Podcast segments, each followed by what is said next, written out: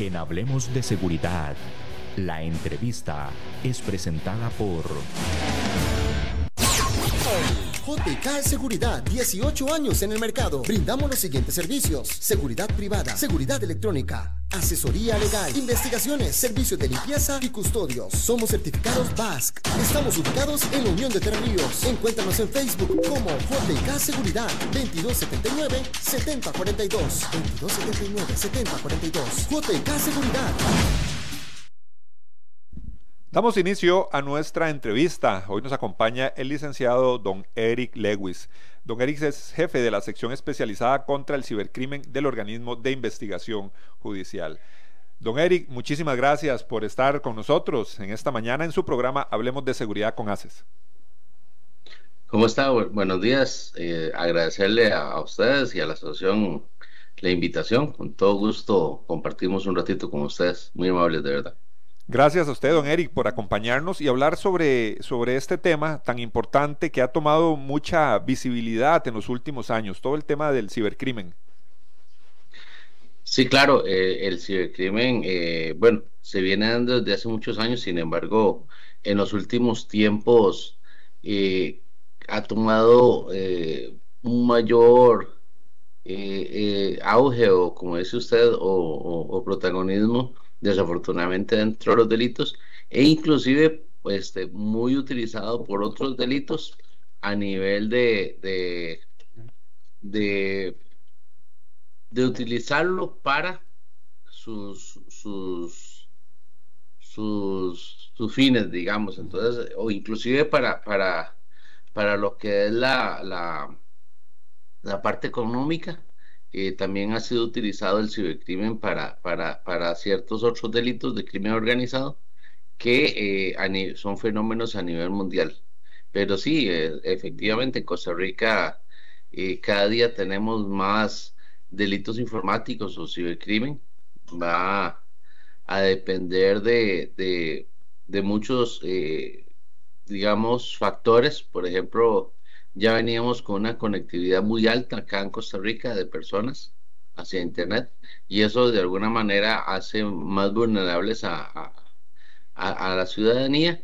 Y con el tema de la pandemia en los últimos años y medio prácticamente eh, ha aumentado significativamente el, el, el, que las personas estén conectadas y por ende más expuestas a, al, al tema de, de, de algún delito o alguna situación en línea.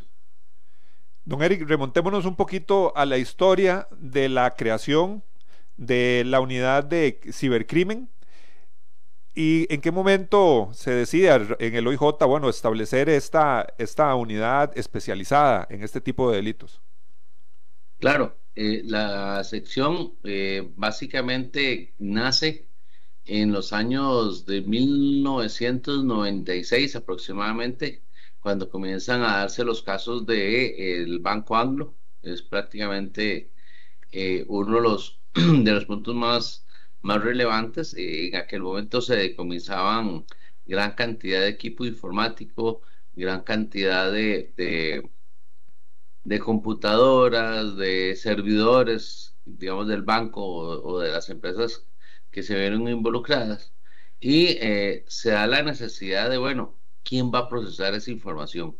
Entonces, eh, en aquel momento, los primeros equipos los, los procesa la, sección de soporte técnico del Departamento de Tecnología e Información.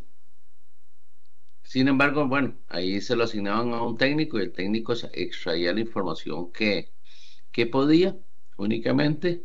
Posterior, perdón, posteriormente eh, eh, dada esa necesidad, eh, se crea en, ya para 1997 la sección, eh, perdón, la unidad de investigación informática, así se llamó, eran, eran dos profesionales en informática acá del Poder Judicial, pero ya dentro de OIJ propiamente. Ahí comenzamos a trabajar, de hecho yo, yo ingresé en el año 98 acá al OIJ y directamente a esa unidad. ya para el 2002 éramos cerca de 6, 7 personas y este, comenzamos a, transformar un poco lo que era la, sección. Por esos años se convierte en la sección, es, sección de delitos informáticos y así continúa creciendo. Hoy, hoy en día somos 43 personas que laboramos acá. Eh, ha sido un desarrollo en muchas áreas, inclusive no solo en la parte de investigación, sino en, el área forense. Digamos, hemos tenido que ir desarrollándonos ahí. Este es un tema bastante interesante porque la, la, realidad es que hoy, hoy por hoy la mayoría de delitos hay algún elemento informático que la investigación criminal de OIJ en cualquier área requiere muchas veces nuestra colaboración. Entonces, este, la cantidad de trabajo realmente este, ha ido aumentando en el tiempo. Pero sí, básicamente este, tenemos veintitantos de años ya de, de, existir. Eh, ha sido un desarrollo bastante interesante. Somos de las unidades, eh, por lo menos he buscado en Latinoamérica eh, qué unidades son las más antiguas. solo en teoría la, la, la, la, unidad de la Policía Federal Argentina es unos meses mayor que nosotros.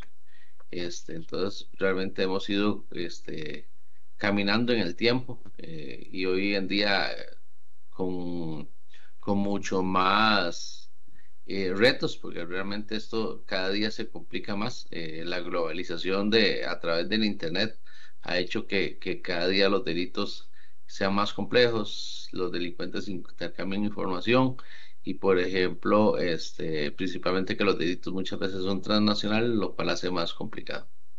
Y, perdón, y cambiamos este, nuestro nombre o nos, nos transformamos en, en el año 2019 a la sección especializada contra, contra cibercrimen, que es como actualmente nos llamamos.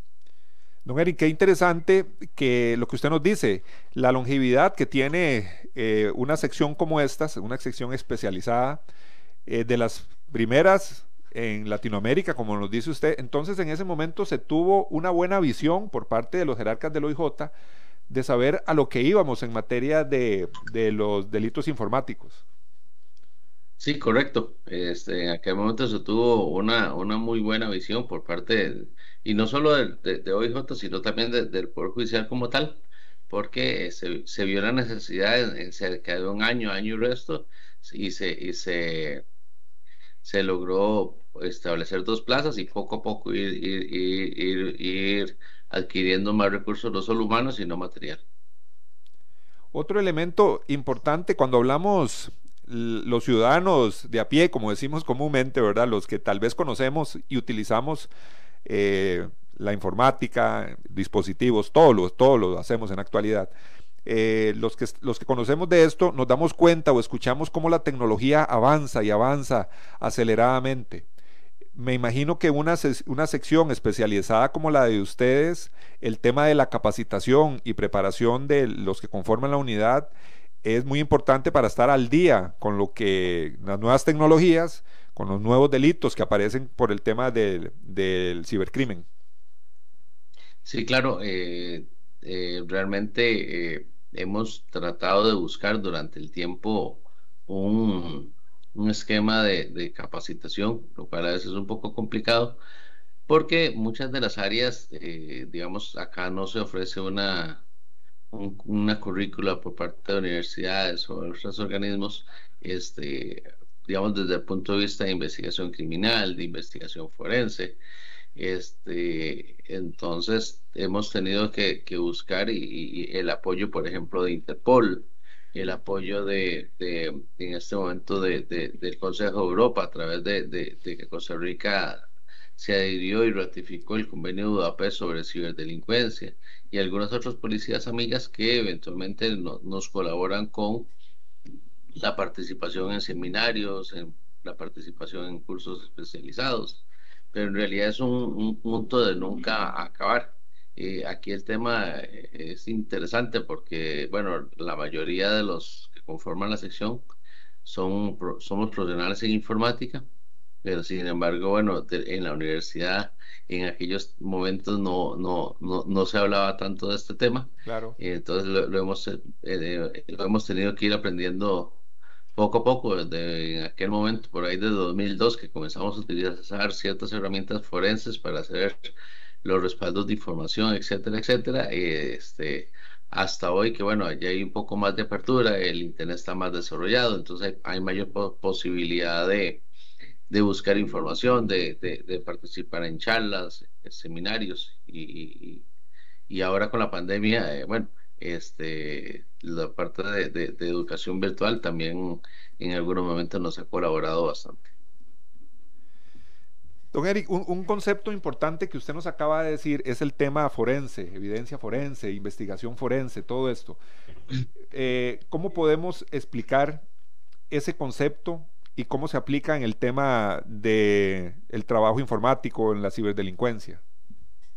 Sí, claro. Eh, bueno, la informática forense es toda una ciencia. Realmente eh, es, un, es la realización de varios procesos para procesar una evidencia. En este caso, llámele, le podemos llamar una evidencia de nuestro ámbito, un, dispositivo móvil, un teléfono, una tableta, un disco duro, puede ser también, este, digamos, eh, algún dispositivo como llaves USB, qué sé yo.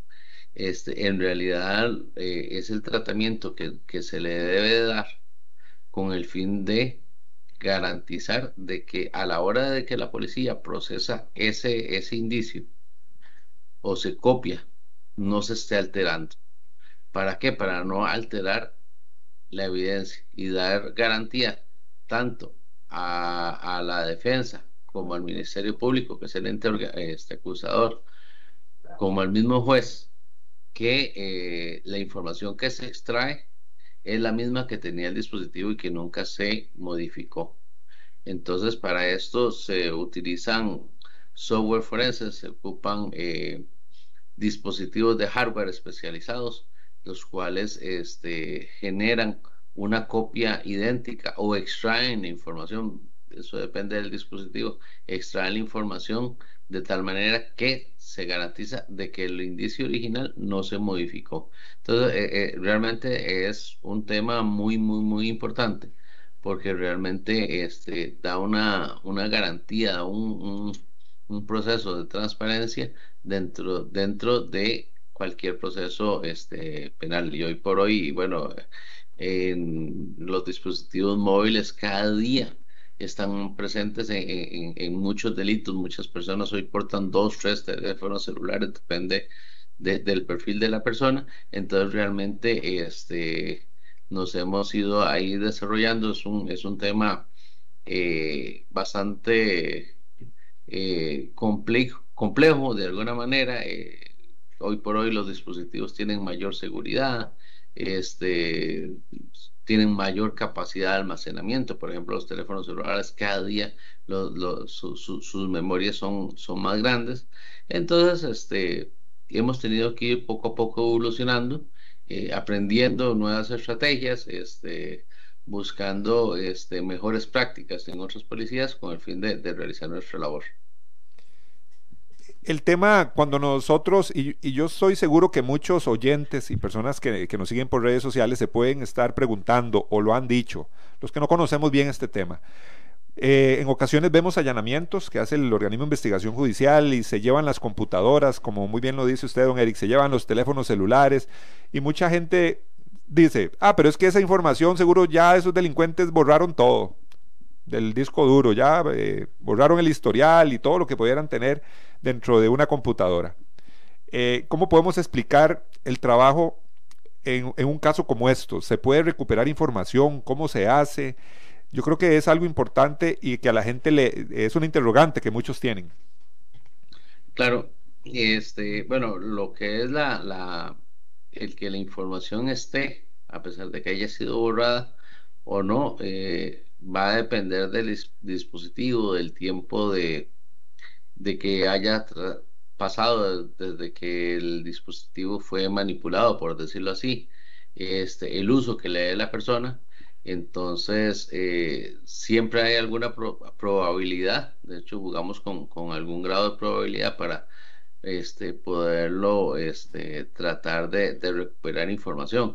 Usualmente se hace un proceso forense que este, se llama una, imagen forense, es una, un clon del disco duro, por ejemplo, si fuera una computadora, ese, ese disco duro se hace una copia íntegra, completa, tanto así que, que el disco duro, digamos, si, si lo, lo, que, lo que contenga el disco duro original, que es el, indicio, prácticamente es una copia idéntica.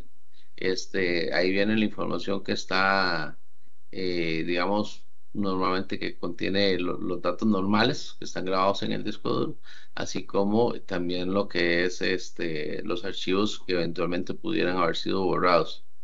Este, ahí ya una vez hecho ese respaldo, con otras herramientas forenses se trata de recuperar. O sea, no siempre se puede hacer. Sin embargo, en algunos casos sí, sí hemos tenido éxito de recuperar información. Entonces, este, igual con los teléfonos celulares es homólogo, tiene sus un poco de diferencias este, el, el proceso, pero igual este, muchas veces se, se logra obtener información que haya sido manipulada por parte del, digamos, en este caso, un sospechoso o qué sé yo. Inclusive, don Eric, hemos visto cómo hay, hay computadoras, teléfonos que parecieran dañados a propósito para tal vez ocultar información, que inclusive se puede rescatar algún tipo de información. Sí, en, en, algunos casos hemos logrado este, extraer eh, información de dispositivos que hayan sido dañados. Este, todavía nos falta desarrollar capacidades que otros policías de, de, países desarrollados sí tienen, digamos, con, con ya con con tecnología un poco más avanzada desde el punto de vista de, de, de, digamos, a nivel electrónico. Sin embargo, bueno, en, eso estamos tratando de, ver si, si, si, se puede desarrollar, porque es, es tecnología bastante cara, digamos, ya a nivel de, extraer un, un chip de, teléfono, pero en algunos casos que se ha dañado se ha logrado extraer información, correcto. Algo importante eh, es el manejo de esa evidencia, ¿verdad? Los, oficiales del OIJ, inclusive policías, eh, llevan preparación en el tema de manejo de la evidencia, en una escena, una escena del crimen, digámoslo así, ¿verdad? Cuando hay casquillos, cuando está el arma de fuego, un arma punzocortante o, o ciertos elementos que sirven como evidencia. Eh, ¿Cómo es, se ha tenido que preparar eh, por parte de ustedes preparan o, cómo es eso para los, los agentes del OIJ para poder manejar este tipo de evidencia como son aparatos o dispositivos electrónicos?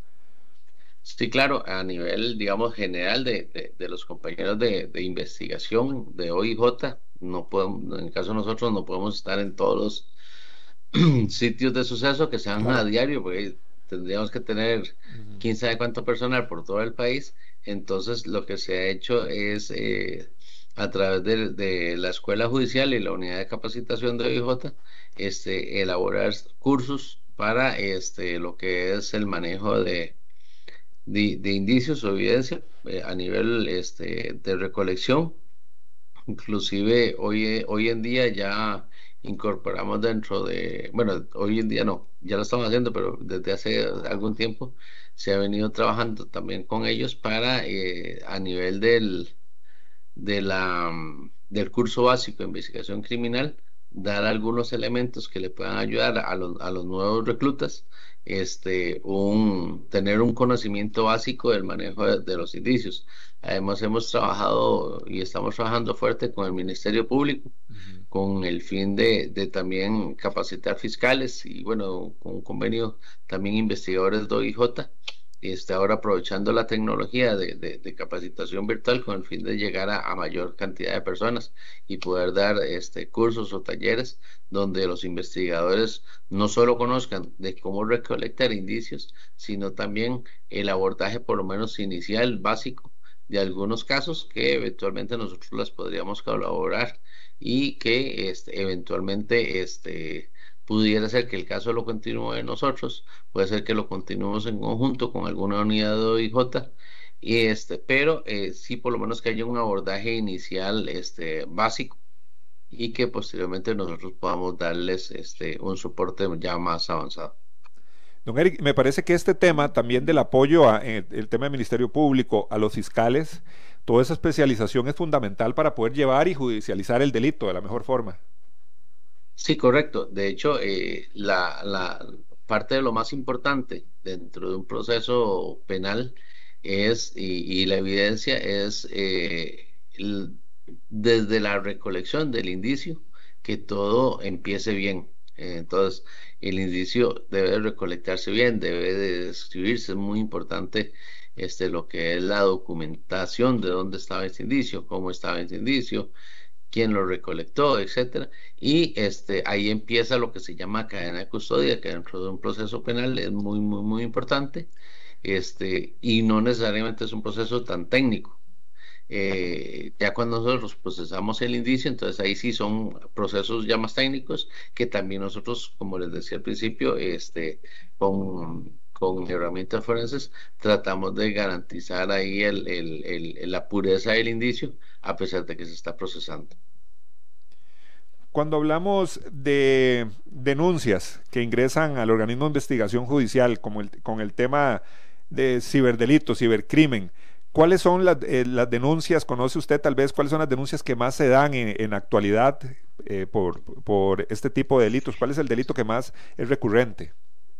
Sí, hoy, hoy por hoy el delito más recurrente es la estafa informática. Eh, tenemos un, fenómeno a nivel nacional desde hace ya cerca de tres años, dos, tres años por ahí, de este, es un delito, digamos, donde ya muy conocido y este, desde el punto de vista de, de, llamadas telefónicas, muchas veces, recordemos que los ciberdelincuentes eh, muchas veces utilizan de artimañas técnicas pero no es la generalidad, digamos, eh, hay, hay algunos que utilizan eh, herramientas de lo que se llama ingeniería social, que es, son técnicas donde el, delincuente prevé cómo actuaría la mayoría de personas ante alguna situación.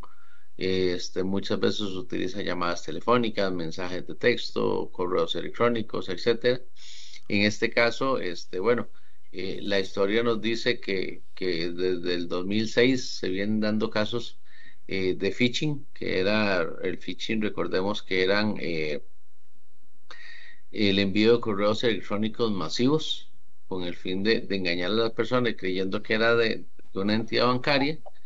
Luego, posteriormente, este, evoluciona y en el 2008 más o menos se, dan unos casos de la utilización de un software eh, espía, un, kill, un keylogger, que lo que hacía era eh, guardar toda la información que, que la persona digitaba, inclusive tomaba capturas de pantalla. En ese, en ese tiempo se logró identificar una banda este, y se procesó, fueron condenados dichosamente y este ha ido evolucionando. Les cuento desde atrás porque realmente este, los delincuentes van cambiando de acuerdo a, cuando, por ejemplo, las entidades bancarias muchas veces este, mejoran sus, sus, sistemas de seguridad o los cambian, entonces ellos poco a poco van evolucionando. Hoy por hoy, como, como les decía, este, se está dando un fenómeno principalmente de llamadas telefónicas desde centros penales, donde este, a la persona la, la, abordan y con una serie de, de, de, artimañas, sean de un banco, sea del Ministerio de Hacienda o muchas algunas otras instituciones, este, los, los llevan, por ejemplo, a una página falsa. Esa página falsa eh, les, les hacen digitar cierta información y este ahí obtienen información eh, de sus para accesar sus cuentas bancarias de alguna manera y hacen transferencias electrónicas. Entonces realmente este es el delito que hoy en día este, viene, viene a la cabeza. es un fenómeno que no, como le digo, no solo acá en San José, sino en todo el país. Ah, este, y hemos tenido personas que, que, que les estafan desde 50 mil colones hasta varios millones de, de, colones. En realidad, este es un delito que este, cada día se, se, se incrementa y eso agregado, e, eso es un fenómeno dentro de la estafa informática. Tenemos gran cantidad de, de casos también del uso de tarjetas de crédito, compras en internet, que también entran dentro de esa, de esa categoría y no necesariamente son son este dentro de ese dentro de ese marco de, centros penales o algunos inclusive algunos este posibles centros que ya no están dentro de, dentro de una cárcel sino están ya este, trabajando fuera Hay un, un, aspecto importante, eh, don Eric, que tal vez usted nos pueda aclarar un poquito más. Por lo general, hay ataques cuando mandan correos que usted ganó dinero, que se ganó, o que alguien le heredó dinero, cosas de ese tipo, parecieran que es, es masivamente, ¿verdad? Es para ver quién cae ahí en la, en la trampa. Pero pueden haber ataques directos, si no me equivoco. Sí, claro, ahí, digamos, este, este, en este caso que usted nos comenta, eh, se llaman estafas nigerianas, digamos, en aquel momento nacen en, en, Nigeria y eh, comienzan a, digamos, hay dos etapas. Una que es la recolección de correos electrónicos. Este, muchos, muchas personas reenvían eh, sus estos, estos eh, correos electrónicos, digamos, de, de, cadenas de oración o de información y que si no se la reenvía a tantas personas, este le va a caer un avión hoy por la tarde, entonces este una maldición le cae a uno. Sí, sí. Entonces muchas, muchas personas reenvían esos correos electrónicos y, hay delincuentes que les vuelve a llegar esos, esos correos, extraen este, listas de, y, crean listas, perdón, de correos electrónicos con el fin de, enviar esos correos masivos. También, este, bueno, obviamente en, algunas empresas se han visto comprometidas y, y quizá les han este, robado sus, sus listas de correos electrónicos. En realidad hay varias formas de, crear esas, eh, esas este, posibles víctimas, que son pueden ser millones de, correos o cientos de miles de, correos electrónicos. Y ahora sí, comienzan a enviar este tipo de, cartas o este tipo de, correos, este, de tal manera que, bueno, recordemos que, que lo mandan a, a, qué sé yo, 50 mil correos con que una persona caiga ya es ganancia, dos personas, tres personas. Entonces, este, ahí se comienza a dar.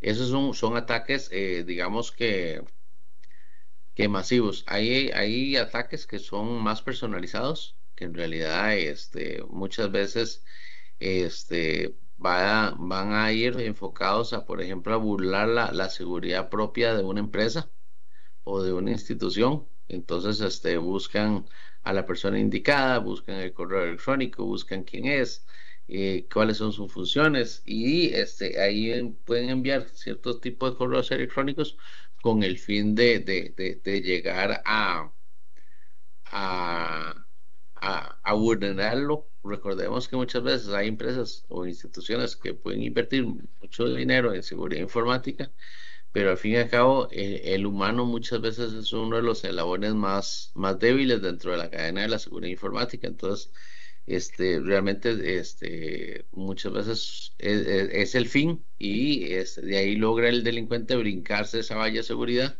que muchas empresas este, tienen, pero sí hay, hay ataques este, dirigidos, inclusive hoy en día hay un fenómeno a nivel mundial que es este, eh, se llama BEC, BEC, que es Business Email Compromise, donde las personas este, ven comprometido su correo electrónico.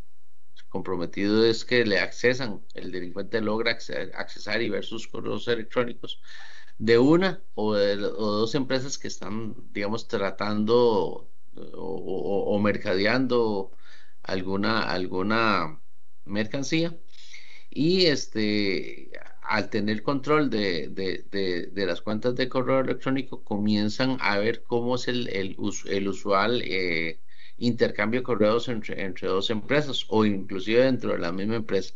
Entonces, por ejemplo, tenemos casos de hace cerca de 3, 4 años que empresas que, pequeñas que mercadeaban con empresas en China se vieron comprometidas este, y negociaban con la empresa de China.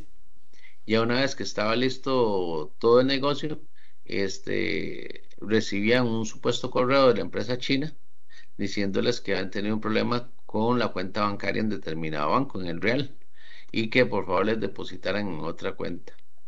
Este, inclusive en algunos casos, este, se dieron perjuicios cerca de 10 mil, 15 mil, 20 mil dólares este, posteriormente los delincuentes evolucionan y comienzan a embarcar eh, supuesta mercancía. Entonces, por ejemplo, el, comprador acá en Costa Rica eh, hacía el primer, eh, el primer negocio, depositaba 10 mil dólares. Luego, este, la empresa china le decía, bueno, deposíteme al banco, le enviaba inclusive las guías de embarque de la mercancía este, ahí se daba un segundo desembolso y cuando, cuando la, la, mercancía llegaba a Costa Rica, por ejemplo, eran este, sacos de, de, material de escombro este, y ya ahí se materializaba. Eh, hoy en día ha ido este BEC que, que realmente afecta a nivel mundial, eh, ha ido evolucionando y este, hoy por hoy los montos este, que andan eh, digamos, cerca de los, aquí en Costa Rica hemos tenido de 100 mil dólares, 200 mil dólares, inclusive tenemos una empresa que anduvo cerca del millón y medio de dólares en, un, en una estafa esta, entonces realmente este, es muy grande, es muy complejo, muchas no se realizan desde, desde Costa Rica, en su mayoría, entonces es un fenómeno que puede afectar a, una empresa aquí hoy, otra en Nicaragua, otra en Estados Unidos. Realmente los delincuentes van, van poco a poco buscando sus objetivos en todo el mundo. Este, y, y, y, la investigación y, el resto del dinero es bastante complejo. Claro, es, eh, eh, nos imaginamos, cuando usted nos habla de esto, don Eric, eh, son delitos transnacionales, bueno, qué difícil seguir el rastro, dar con estas personas y lógicamente crear sanciones judicializar todo este tema es súper complicado. Vamos a ir brevemente a la pausa comercial. Recuerde que estamos conversando con el licenciado don Eric Lewis. Él es el jefe de sección especializada contra el cibercrimen del organismo de investigación judicial. Vamos rápidamente a la pausa, no se despegue. JK Seguridad, 18 años en el mercado. Brindamos los siguientes servicios: seguridad privada, seguridad electrónica, asesoría legal, investigaciones, servicios de limpieza y custodios. Somos certificados BASC. Estamos ubicados en la Unión de Tres Ríos. Encuéntranos en Facebook como JK Seguridad 2279 7042. 2279 7042. JK Seguridad antes de ir a nuestro segmento de redes sociales, antes de eso, eh, hay algunos mensajes importantes. Nos dicen que interesante los montos, quiere decir que nadie se escapa a estos sujetos. Entonces, eso, eso es importante, don Eric, un mensaje que nos entró aquí por medio del WhatsApp de un estimable oyente. Porque eh, mucha gente dice, es que yo yo tengo muy poco dinero en mis cuentas, yo no tengo nada que ocultar y, entonces inclusive no mantiene esa seguridad de la información con claves de los correos electrónicos, a cualquiera, a cualquiera le da información pensando de que él no es, no puede llegar a ser una víctima porque no cumple un perfil, pero con lo que usted nos dice, bueno, desde 5 mil colones, ¿verdad? En adelante, todo es ganancia para estos sujetos que le aplican una estafa a miles de personas. Sí, claro, en, realidad no hay un monto, eh, inclusive ellos este, cambian, por ejemplo, estos casos de, estafas este, a través de, llamadas telefónicas desde la reforma, eh, ellos, eh, ellos van, van, eh, van evolucionando. Primero simplemente si la persona no caía en, y no les da información bancaria, este, simplemente llamaban al que seguía eh, luego evolucionaron y comenzaron a amenazar a estas personas. Entonces ya, ya, si no los estafaron, los siguieron este, eh, amenazando de muerte, por ejemplo, tratando de sacar algún poco de dinero. Luego evolucionaron también desde el punto de vista eh, de, de, que si podían acceder al correo electrónico, pero no al banco, porque muchas, muchas, muchas tretas andan primero le vulneró el, correo electrónico y después trató de vulnerar el, al, al, banco, digamos, al sistema del banco, este, entonces muchas veces buscan información que pueda tener este, la persona dentro de su cuenta de correo electrónico o algún otro servicio asociado a la nube. Entonces muchas veces este, los extorsionan con información. Muchas veces hay personas que puede ser que tengan, eh, qué sé yo, fotos íntimas dentro de, dentro de sus servicios en la nube y muchas veces entonces los extorsionan porque tienen ese tipo de información. En realidad ellos, ellos van a perfilar a, a la persona este, y así va a ser el, el, el, monto, el, monto que le pidan realmente o que le extraigan. eh, realmente a ellos no les interesa, obviamente ellos buscan gente con mucho dinero, pero igual si hay personas que, que, en esa cuenta tienen poco dinero, igual van a tratar de sacar provecho de, lo que sea. Don Eric, me imagino que ustedes tienen una coordinación muy importante con departamentos de seguridad, seguridad informática del sistema bancario nacional, que me imagino que es donde se, dan más de este tipo de delitos. Sí, tenemos este, buena comunicación con, muchos de estos, este, con bancos, digamos, tanto a nivel de, de lo que es la, las, las oficinas de seguridad tradicionales, digamos, y que en algunos casos este, es, el, es el enlace con, con el área de seguridad informática o en algunos casos tenemos este, relación con, con el área de, de seguridad informática propiamente del banco, este, ya digamos, eh, con los informáticos, si se le puede llamar así. Y este, también hemos tenido relación este, con un poco con una comisión que este, se reúne constantemente de seguridad informática. Hemos tenido un par de invitaciones por ahí en algún momento para compartir información. Este, y eh, hay, ahí, digamos, este, eh, hay representantes de la mayoría de bancos con y su gente de seguridad informática, entonces este, entre informáticos muchas veces este, se comparte algún tipo de información. Eh, además tenemos este, contactos con, con, otras instituciones, por ejemplo, en, en MISIT. MISIT este, tiene el equipo de, respuesta ante incidentes informáticos, en siglas en inglés se llama CSERT. El CSERT es eh, el organismo a nivel nacional encargado de, la ciberseguridad entonces, con ellos tenemos también muy buena comunicación. En estos casos de, de, las estafas también nos, nos, colaboramos, nos compartimos información con el fin de tratar de minimizar el impacto muchas veces de estos fenómenos. Licenciado, el tiempo lamentablemente nos gana. Creo que ha sido muy interesante la conversación con su persona, conocer un poco de su trabajo. Eh, abarcamos bastantes, bastantes puntos. Quedan algunos ahí donde nos gustaría profundizar más, por lo que nos gustaría invitarlo a un próximo programa. No, no, con todo gusto. Este, podemos compartir este, más datos. Por ejemplo, eh, eh, podemos hablar un poco sobre los delitos eh, sexuales en línea que, que, doña Miriam, si no me recuerdo el nombre, este consultaba, entonces este podemos hablar un poquitito más o sobre algún otro tema en específico, con todo gusto. Muchísimas gracias a don Eric Lewis. La verdad es que muy provechosa esta conversación, esta hora que tuvimos de programa. Agradecerles a todos y a cada uno de ustedes por su sintonía y la invitación para nuestro próximo programa. Asociación Costarricense de Empresas de Seguridad y Afines presentó Hablemos de Seguridad. Hablemos de Seguridad. Hablemos de Seguridad. Con ACES.